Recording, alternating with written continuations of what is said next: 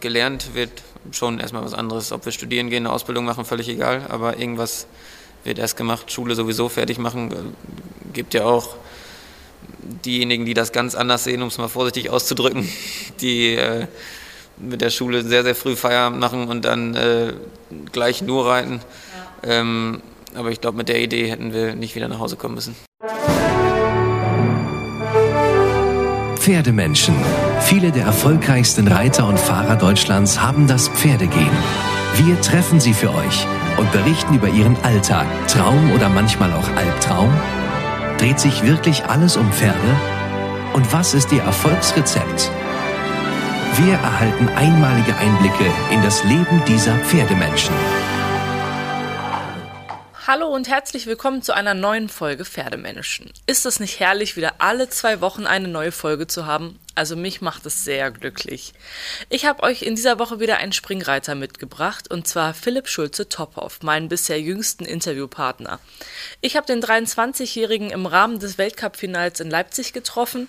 Aktuell muss Philipp allerdings leider eine kleine Zwangspause einlegen, denn er hat sich im Training die Schulter verletzt. Ich wünsche Ihnen auf jeden Fall an dieser Stelle schon mal gute Besserung.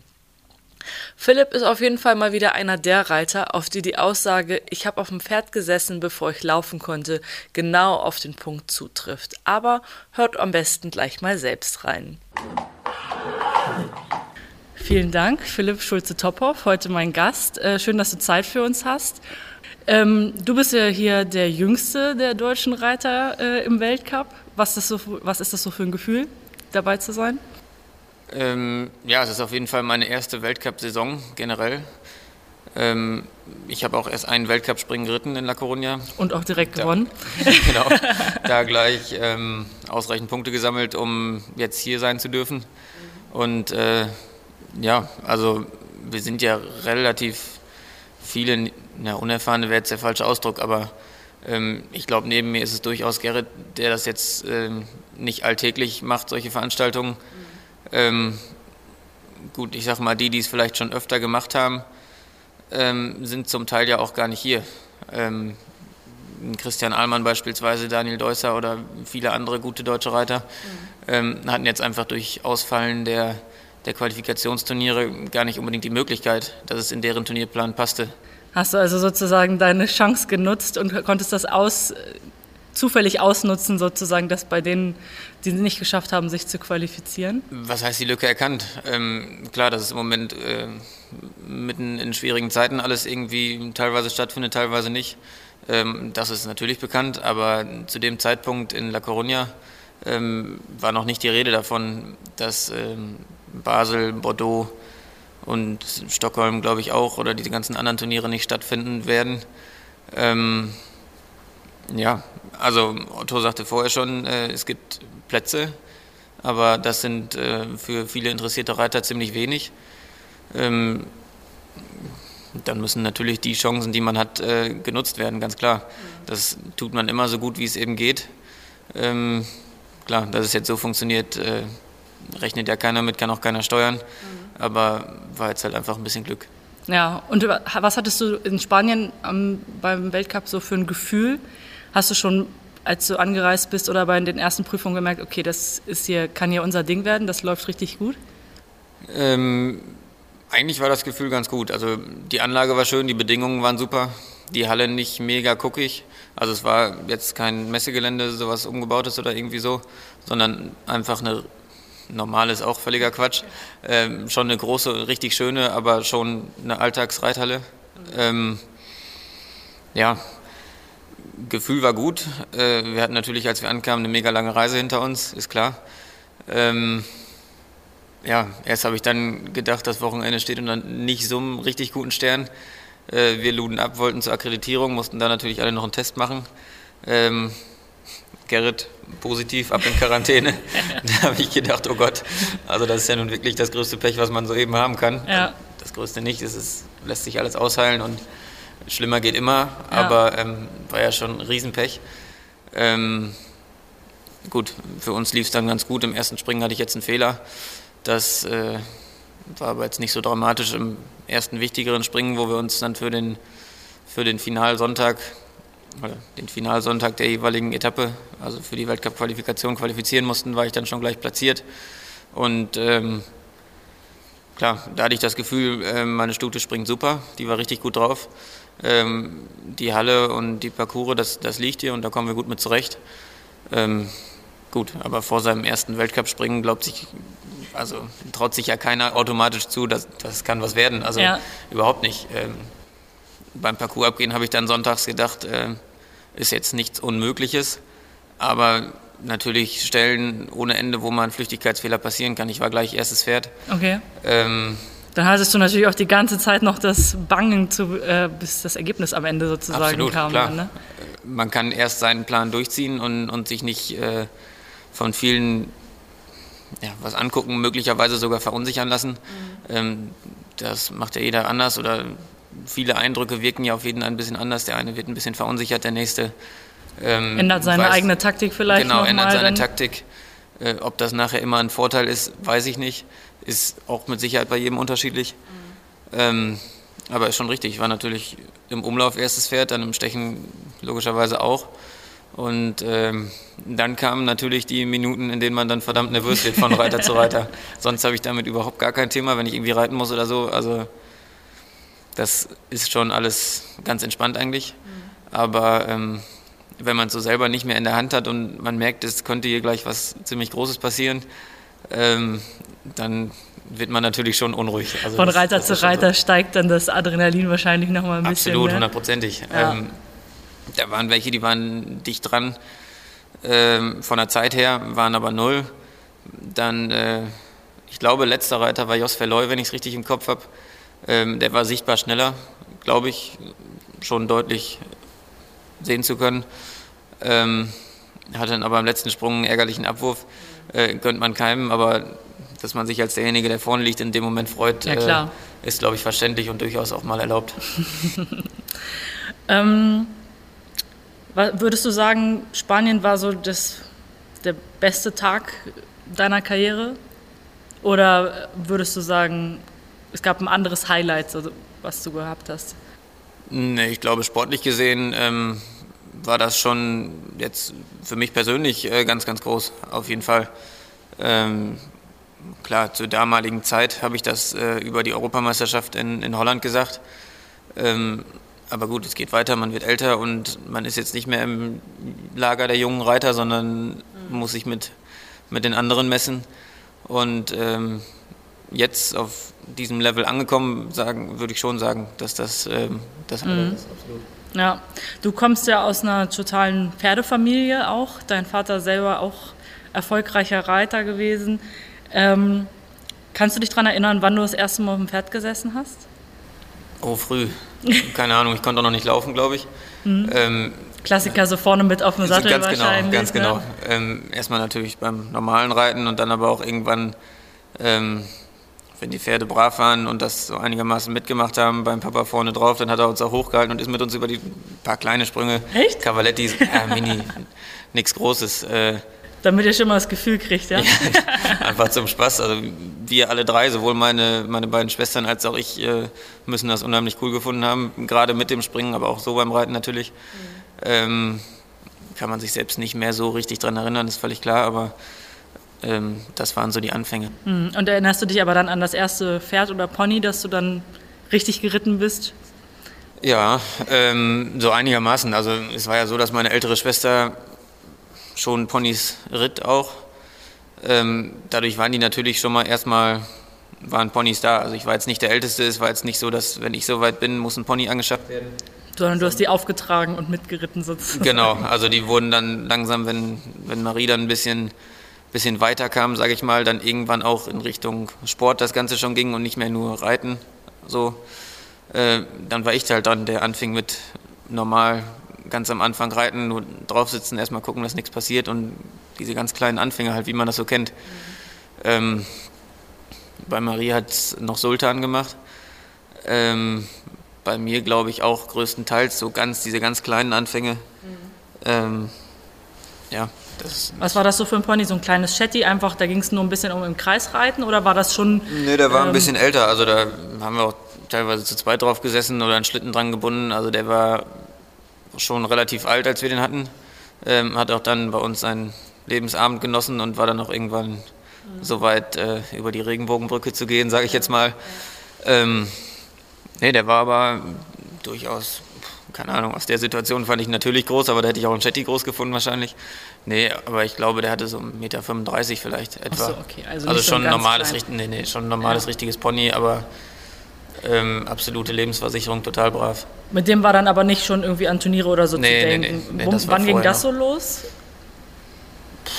keine Ahnung, wie alt ist man, wenn man Vierzügelklasse reitet? Ich wollte sagen, bist du so richtig in der Vierzügelklasse ja, gestartet? völlig klassisch. Äh, Vierzügel, ähm, Vierzügelklasse. Ja. Dann ähm, erst Jugendreiterprüfung, völlig ohne Springen auch noch erst. Mhm. Und dann, äh, wenn das einigermaßen funktionierte oder so ein bisschen zu sehen war, dass die Kontrolle da ist übers Pferd, was heißt Kontrolle übers Pferd, ist in dem Alter noch gar nicht dran zu denken, aber dass so ein bisschen der Einfluss oder die Sicherheit zumindest da ist, dass man ja. den Eindruck haben kann, man kann das wagen mit Sprüngen auch, ohne dass jetzt wer weiß, was passiert. Mhm. Ähm, dann ging das irgendwann langsam auch mit Springreiter und E-Springen und immer so weiter. Dann, dann bist du so ganz klassisch den Ponyreiterweg erstmal gegangen ja, und dann. Ja, völlig klassisch. Dann, wir haben in der Turniergemeinschaft Baumberge, das ist bei uns zu Hause, auch so ein, so ein Wettkampf über mehrere Stationen. Ich glaube, sieben Stationen oder so sind das immer mit so einer E-Dressur, Dressurreiter E, keine Ahnung, wie sich das nennt, ähm, und so einem kleinen E-Springen. Und äh, ja, so diese ganz, ganz normalen klassischen Sachen. Und jetzt Promotipp. Reitsportfreunde aufgepasst. Aus dem Paragon Verlag gibt es einen neuen Podcast. Inside Reitsport gibt wöchentlich ein kurzes Update zu den aktuellen Themen aus der Reitsportszene. Hier erfahrt ihr in weniger als 10 Minuten, was ihr verpasst habt. Eine frische Folge erscheint immer mittwochs um 16 Uhr, kostenlos überall, wo es Podcasts gibt. Den Link zum Podcast findet ihr in der Beschreibung zu dieser Folge.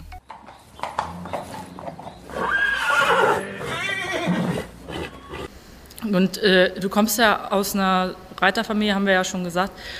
Gab es da überhaupt die Möglichkeit, einen anderen Weg einzuschlagen? Also hattest du andere Hobbys?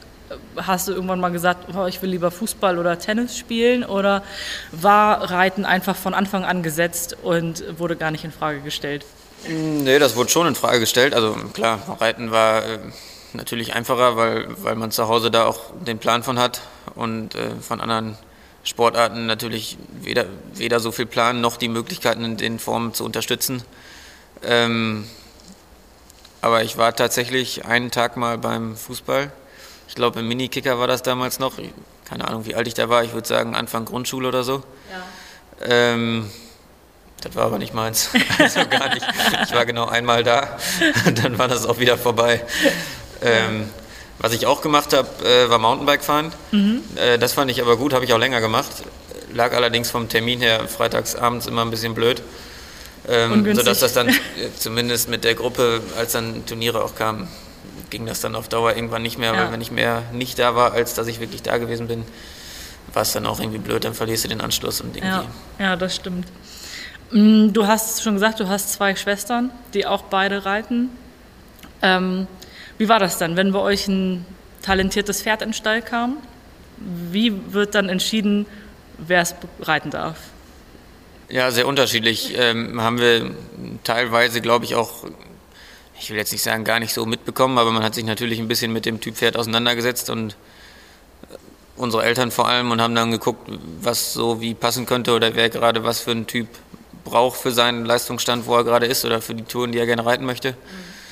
Ähm, ja, aber oft wurde das einfach, äh, ich sag mal, so ein bisschen im Hintergrund entschieden, ohne dass wir das groß irgendwie irgendwie mitbekommen hätten oder uns. Achso, das da heißt, dein Papa hat dann gesagt, so hier, Philipp, den nimmst du jetzt? Oder? Ja, unter Umständen waren das auch Pferde, die er erst selber geritten hat und dann ähm, war das einfach, ich will nicht sagen aus der Not heraus, aber die mussten dann geritten werden und dann haben, haben sie gesagt, ja, den kannst du noch mal eben reiten und dann hat das zufällig immer, ähm, nicht immer, immer überhaupt nicht, aber auch mal ganz gut geklappt und äh, dann wurde das so ein bisschen bisschen so gemanagt, sage ich mal, ähm, dass wir da gar nicht, gar nicht so einen, so, einen, so einen Stress untereinander oder, oder irgendwie so hatten. Es wurde immer zugesehen, dass irgendwie die Pferde, die Papa im Beritt hatte, ähm, wenn es möglich war oder wenn mal einer dabei war, der passend brav war, so dass wir den reiten konnten, ähm, dass wir die dann geritten haben und dann, dass das so ein bisschen passte. Ja. Bei einem Pferd äh, war es tatsächlich so, die kam direkt zum Turnier von einem Besitzer, von dem wir schon andere Pferde auch hatten. Ähm, ich habe keine Ahnung, wie alt ich da war. Ich habe auf jeden Fall auch noch Ponys geritten. Ähm, durchaus auch schon ein, zwei andere Großpferde. Ähm, dieses Pferd kam zum Turnier und ich sollte es gleich ein L-Springen oder so reiten, weiß ich nicht mehr. Ähm, also auf dem Abreiteplatz kennengelernt, das Pferd genau, so ungefähr? Genau, war aber gar nicht mein Typ Pferd. Ähm, sehr heiß und griffig und äh, konnte ich zu der Zeit überhaupt noch gar nicht mit umgehen. Das sind auch heute noch nicht meine Lieblingspferde, aber mittlerweile kriegt man es irgendwie gemanagt. Mhm. Ähm, gut, das Pferd hat Papa dann selber geritten, die Springen da, womöglich auch eins gewonnen, glaube ich. Äh, zu Hause sollte ich es dann irgendwann nochmal probieren nach ein paar Tagen.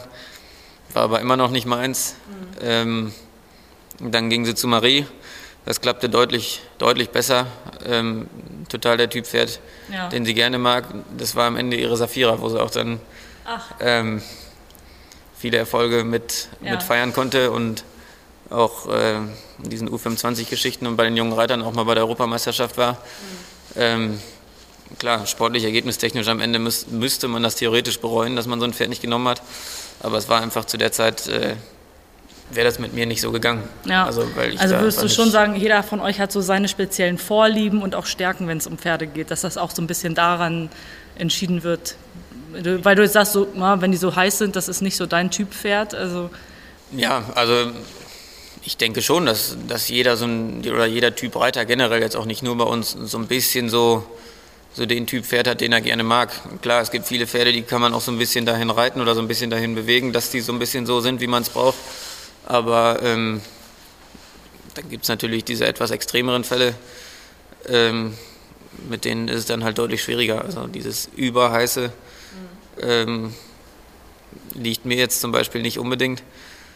Ähm, ich sag mal ganz gegensätzlich, so einer, der überhaupt gar nicht von selber motiviert ist, müsste ich jetzt auch nicht haben. Also das, das wäre jetzt auch völlig falsch gedacht. Also äh, muss so ein bisschen passen. Ja.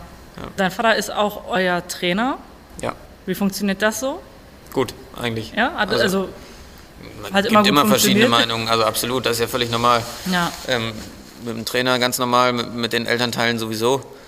Ähm, aber ist es dann auch so, wenn ihr abends beim Abendbrot sitzt, Gibt es dann ein anderes Thema oder wird nur das Training besprochen? Also man hat ja dann nicht so die richtige Trennung wahrscheinlich, oder? Nee, das stimmt. Das ist mit der Trennung manchmal ein bisschen schwierig. Klar gibt es auch andere Themen, völlig logisch. Ähm, oder allgemeinere Themen, was die Pferde angeht. Mhm. Ähm, aber es ist jetzt nicht immer das, das Training des Tages, wenn jetzt irgendwas mal nicht funktioniert hat, dass es dann jetzt noch Tage später oder auch Stunden später, wenn man abends gemeinsam vorm Kamin oder Fernseher sitzt, ähm, Nein, irgendwann ist dann noch gut. Okay, wird dann nicht bis zum Schlafengehen nein, ausdiskutiert. Nein, nein, es gibt womöglich, wenn man dann genug darüber gesprochen hat und ähm, das Thema eigentlich gegessen ist, gibt es womöglich nochmal einen dummen Kommentar, scherzeshalber gemeint. Das kann passieren, ist aber auch nicht schlimm. Okay. Mm, du und deine Geschwister, ihr seid alle mit dem gleichen Pony Europameisterschaft geritten, ist das richtig? Vollkommen richtig. Mentos Kann, Junior nennt er sich, ja. Kannst du zu dem ein bisschen was erzählen? Das muss ja ein Wahnsinnspony sein. ja, absolut. Ähm, der gehörte einem Freund von unserem Vater, ein Italiener. Ähm, der hat damals äh, Videos gezeigt, da war der vielleicht, keine Ahnung, zwei oder so. Und dann äh, haben die gleich so mündlich einfach die Abmachung getroffen, wenn er im reitbaren Alter ist, kommt er zu uns. Mhm. Ähm, das war dann irgendwann soweit. Ich glaube, weil er anfangs doch sehr hängstig und auch ein bisschen schwierig war, ähm, war dann erst am Westfälischen Pferdezentrum. Ich glaube, da war auch zur Körung. Und äh, ja, im Anschluss kam er dann irgendwann geritten zu uns. Und äh, ja, dann hat Marie mit ihm angefangen, hat ihn auch Bundeschampionat geritten und dann über deutsche Meisterschaften und so auch zu Europameisterschaften. Nicht schlecht. Würdest du sagen, dass, also welches Pferd war so das Pferd, was für dich den Durchbruch gebracht hat, was ähm, einen großen Schritt in deiner Karriere so ermöglicht hat? Oh, ich sag mal so, da haben, glaube ich, viele so ein bisschen so ein, so ein kleines Stück dazu, ja, unterschiedlich groß, aber im Prinzip jeder ein, ein Stückchen dazu getan. Ähm, der Grundstein war bei Sicherheit, mit Sicherheit bei Mentos Junior. mit dem lernten wir natürlich äh, an Meisterschaften teilzunehmen und Reiten im Sinne von Sport auch zu sehen und auch Leistung abliefern und nicht mehr nur klar zum Turnier fahren, seinen Sport machen, aber ähm, das Ganze so ein bisschen, ich will jetzt nicht sagen professioneller anzugehen, aber schon ein bisschen zielorientierter und, äh, und durchaus auch zielstrebiger und disziplinierter. Ja. Ähm, dann war ja meine Ponyzeit irgendwann vorbei, die lief ja auch nicht nur verkehrt, das war ja auch eigentlich soweit ganz gut.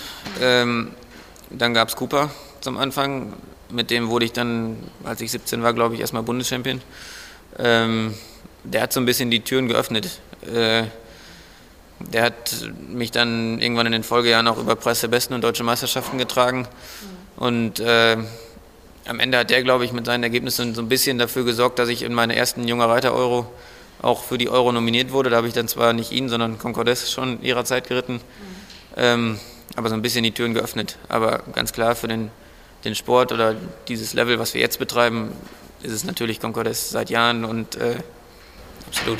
Was macht sie aus? Was ist das Besondere an dem Pferd? Also abgesehen davon, dass sie sehr gut springen kann. genau, springen kann sie, kann sie doch recht ordentlich.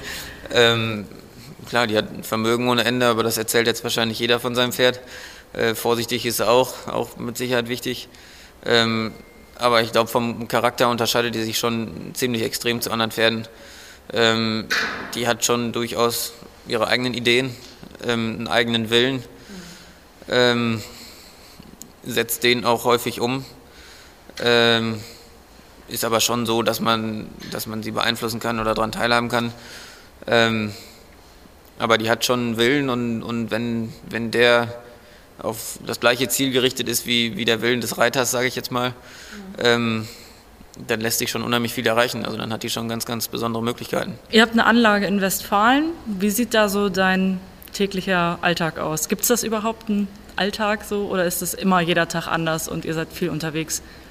Hm, klar sind wir viel unterwegs. Ähm, wenn ich jetzt aber mal den, den Alltag von zu Hause beschreiben sollte, wenn wir jetzt nicht auf dem Turnier oder sonst wo sind, ähm, ist es so, dass wir einen kleinen Kotten haben, äh, überhaupt nicht groß, einen kleinen Reitplatz da und acht Boxen, also wirklich wenig. Ja.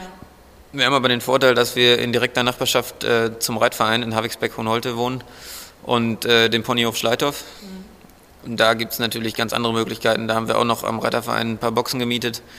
Ähm, da gibt es drei, drei Hallen, äh, Außenplätze und ähm, dann natürlich ganz andere Möglichkeiten. Klar, ist Vereinsleben oder Pensionsstallbetrieb, mhm. ähm, da ist immer relativ viel los. Also wenn man jetzt so richtig seine Ruhe haben wollte. Also ich wollte sagen, habt ihr so keine klinischen ähm, Trainingsbedingungen? Nee, nee, also das überhaupt nicht. Ähm, das ist schon sehr offen und äh, muss durchaus flexibel gestaltet werden. Also wenn, wenn du jetzt im Reiten bist und, und die sagen, Wetter ist schlecht, wir müssen jetzt mit dem Ponyunterricht von den Ferienkindern meinetwegen in die Halle, dann müssen die in die Halle. Und macht Concordes dann große Augen oder kommt sie damit gut zurecht? Nee, das passiert schon mal, aber ähm, gut, ist der Extremfall, wenn Ferienkinder da sind und das Wetter nicht so gut und wirklich alle Hallen ist Quatsch, aber ich meine nur vom Prinzip her ähm, ist es so, dass wir uns da durchaus anpassen und auch anpassen müssen. Ähm, aber es bietet natürlich auch Möglichkeiten. Also in Zeiten von gutem Wetter haben wir, haben wir Plätze genug und ähm, können dann natürlich auch viel reiten. Wie viele ähm, Pferde reitest du so am Tag? Ja, ist sehr unterschiedlich. Also ich arbeite ja auch noch in der Zahnarztpraxis. Ach so, auch noch. Ähm, ja, genau. Da bin ich noch mit einer halben Stelle angestellt. Und ähm, hängt dann immer ein bisschen davon ab. Ich mache immer montags den ganzen Tag, freitags gar nicht. Und sonst halbe Tage. Ich sag mal, die durchschnittlichen Tage oder die, die eigentlich so das generelle Bild widerspiegeln, sind ähm, diese halben Tage, würde ich fast behaupten. Und da sind es dann pff, ganz unterschiedlich. Ich würde sagen, zwischen wenn es nicht so viele sind, mal vier. Wenn es mehr sind, werden es auch mal acht oder neun. Mhm. Ähm, wenn ich ganz frei habe, äh, kann auch sein, dass es mehr werden, aber das ist ähm, jetzt nicht so planmäßig äh, Tag für Tag immer das Gleiche, sondern sehr, sehr flexibel. Mhm. Deine Eltern haben da schon darauf geachtet, dass ihr alle auch ähm, eine Ausbildung außerhalb des Reitsports äh, erstmal macht, wahrscheinlich, oder? Ja, absolut. Ähm, ist bei uns so ich glaube, was ich so gehört habe, ist es auch bei ganz vielen anderen Reitern, von denen man es vielleicht womöglich gar nicht denkt, mhm. äh, durchaus. Eine Ausbildung gemacht und genau. nie wieder in dem Job gearbeitet. Ja, genau, aber einfach um diese Sicherheit oder auch diese Möglichkeit zu haben, wenn das aus irgendwelchen Gründen mit dem Pferdebusiness mal irgendwie nicht mehr so läuft, ob es persönliche Gründe sind oder allgemein, äh, spielt ja gar keine Rolle. Aber dass es ein bisschen risikoreich ist in Bezug auf Verletzungen etc., ähm, das ist ja nun mal allgemein bekannt ja. und auch nicht von der Hand zu weisen. Und darum äh, war schon eigentlich Vorgabe, dass, äh, dass nicht was anderes gemacht werden muss ein Leben lang. Ähm, aber gelernt wird schon erstmal was anderes. Ob wir studieren gehen, eine Ausbildung machen, völlig egal. Aber irgendwas wird erst gemacht. Schule sowieso fertig machen. Äh, gibt ja auch diejenigen, die das ganz anders sehen, um es mal vorsichtig auszudrücken, die äh, mit der Schule sehr, sehr früh Feierabend machen und dann äh, gleich nur reiten. Ja. Ähm, aber ich glaube, mit der Idee hätten wir nicht wieder nach Hause kommen müssen. Also für dich wahrscheinlich vor der Ausbildung schon klar gewesen, danach wird auf jeden Fall oder währenddessen wird weiterhin geritten und das ist nur das Backup. Oder war das mal der Plan, ähm, das wirklich Vollzeit zu machen? Und nee, es war so, dass äh, diese Ausbildung habe ich eigentlich begonnen, weil nicht ich selber, sondern diejenigen, bei denen ich diese Ausbildung mache, drauf gekommen sind. Mhm. Ähm, es ist so, dass es befreundete Zahnärzte sind und äh, die haben jeweils eine Praxis. Die eine ist nur zehn Minuten von uns, in der bin ich auch bis heute noch tätig. Mhm. Das war aber schon im Jahr 2017, dass ich da angefangen habe. Habe dann bis 19 die Ausbildung gemacht, konnte ich ja dank Abitur verkürzen mhm. auf zwei Jahre. Und ähm, das war gleich, äh, ich will jetzt nicht sagen, mit der Bedingung hört sich völlig blöd an, aber ähm, mit der Einschränkung, dass äh, wenn wichtige Turniere sind, dann ist Turnier und nicht Ausbildung, mhm. völlig klar. Ähm, flexible Arbeitgeber sind unheimlich wichtig, die muss man erstmal finden. Ähm, das ging aber soweit ganz gut. Und auch jetzt äh, bin ich da immer noch tätig. Zwar schon mit in dem Regelfall, dass ich zu Hause bin, ähm, festen Zeiten, aber nichtsdestotrotz äh, ist das immer insofern ein bisschen flexibel, dass wenn natürlich Turnier ist, wenn wir jetzt, keine Ahnung, für La Coruña eine Woche unterwegs sind oder auch in Doha waren wir jetzt vor kurzem, dann ist das kein Problem, dann freuen sich alle, wenn es gut klappt. Mhm. Und äh, die netten Kolleginnen, springen dann ein, wenn es eben geht. Ähm, und ich versuche es natürlich in, nach Möglichkeit nachzuarbeiten. Ähm, ja, jetzt nach mehreren Wochen weg bin ich ein bisschen ins Hintertreffen geraten, ehrlich gesagt. Aber ähm, ich versuche schon so gut es geht äh, nachzuarbeiten. Oder wenn jetzt die Zeiten sind, wenn ich eigentlich nicht arbeiten müsste, ähm, jemand krank ist oder irgendwie anders verhindert ist, frei haben möchte, muss, wie auch immer, ähm, springe ich natürlich ein und komme dann entsprechend mehr oder versuche es dann in den Momenten irgendwie auch äh, wieder auszugleichen. Wieder, ja, irgendwie. auszugleichen in dem Umfang ist schwierig, aber zumindest äh, mhm. ein Stück weit in die Richtung zu gehen und dann die Bereitschaft zu zeigen. Ja. Mhm, gucken wir mal in die Zukunft. Wie stellst du dir so dein Leben in zehn Jahren vor? Schwer zu sagen. Also eigentlich ähm, war der Sinn dieser Ausbildung, äh, dass ich in diesen Be Bereich hineinschnupper und äh, auch theoretisch noch ähm, Zahnmedizin studiere. Mhm. Das ist auch nach wie vor der Plan. Ähm, ich hoffe, dass das auch in, in, zehn Jahren mal in die Realität umgesetzt worden ist. Am liebsten abgeschlossen, aber dann äh, müsste ich auch bald mal anfangen. ähm, keine Ahnung, ganz schwierig zu sagen. Okay, ähm, und im reiterlichen Bereich, wo, wo, siehst du da deine Zukunft in den nächsten Jahren? Was hoffst du? Ja, da hängt ja so ein bisschen das eine vom anderen ab. Also ich sag mal, Studium jetzt geht auch nicht, weil äh, Reiten natürlich massiv viel Zeit in Anspruch nimmt und ein medizinisches Studium durchaus ein Vollzeitjob ist. Ähm, daneben noch so viel reiten, wie wir es jetzt tun in diesem Umfang, ist, glaube ich, undenkbar. Keine Chance. Ähm, ja, darum hängt es ein bisschen davon ab. Es kann sein, in zehn Jahren, wenn wenn ich nicht mehr so viele gute Pferde zur Verfügung habe, wie ich es jetzt habe. Ich bin, bin ja doch derzeit in einer äußerst glücklichen Situation über viele, viele, äh, nicht äh, quantitativ viele Pferde, aber diejenigen, die da sind, haben schon eine unheimlich hohe Qualität, ähm, dass wir da sehr aus den Vollen schöpfen können im Moment. Aber da braucht man sich nichts vormachen, das geht schneller wieder vorbei, als man gucken kann. Ähm, wenn nicht mehr so viele da sind und ich gehe studieren, kann sein, dass Reiten ein bisschen in den Hintergrund gerät. Ähm, aber irgendein Hobby oder irgendwie ein Teil wird es immer bleiben. Kann auch sein, wenn es richtig bergauf geht, dass die, die andere Sparte ein bisschen in den Hintergrund gerät. Das ist so ein bisschen schwer zu sagen, noch relativ offen, sage ich mal. Hat man ja natürlich auch alles nicht immer selber in der Hand. Also ist ein bisschen schwierig. Okay. Ja, ich würde sagen, dann sind wir erstmal am Ende. Vielen Dank für deine Zeit. Alles klar, gerne, vielen Dank. So, das war mein Gespräch mit Philipp Schulze-Tophoff und in zwei Wochen kommen dann die Dressurfans mal wieder auf ihre Kosten.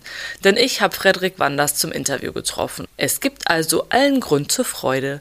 Bis dahin folgt gerne unserem Podcast-Kanal und teilt auch gerne unsere Folgen mit euren Freunden und äh, macht so unseren Podcast noch ein bisschen bekannter und beliebter. Und ich freue mich, euch in zwei Wochen wieder zu hören und sagt Tschüss. Pferdemenschen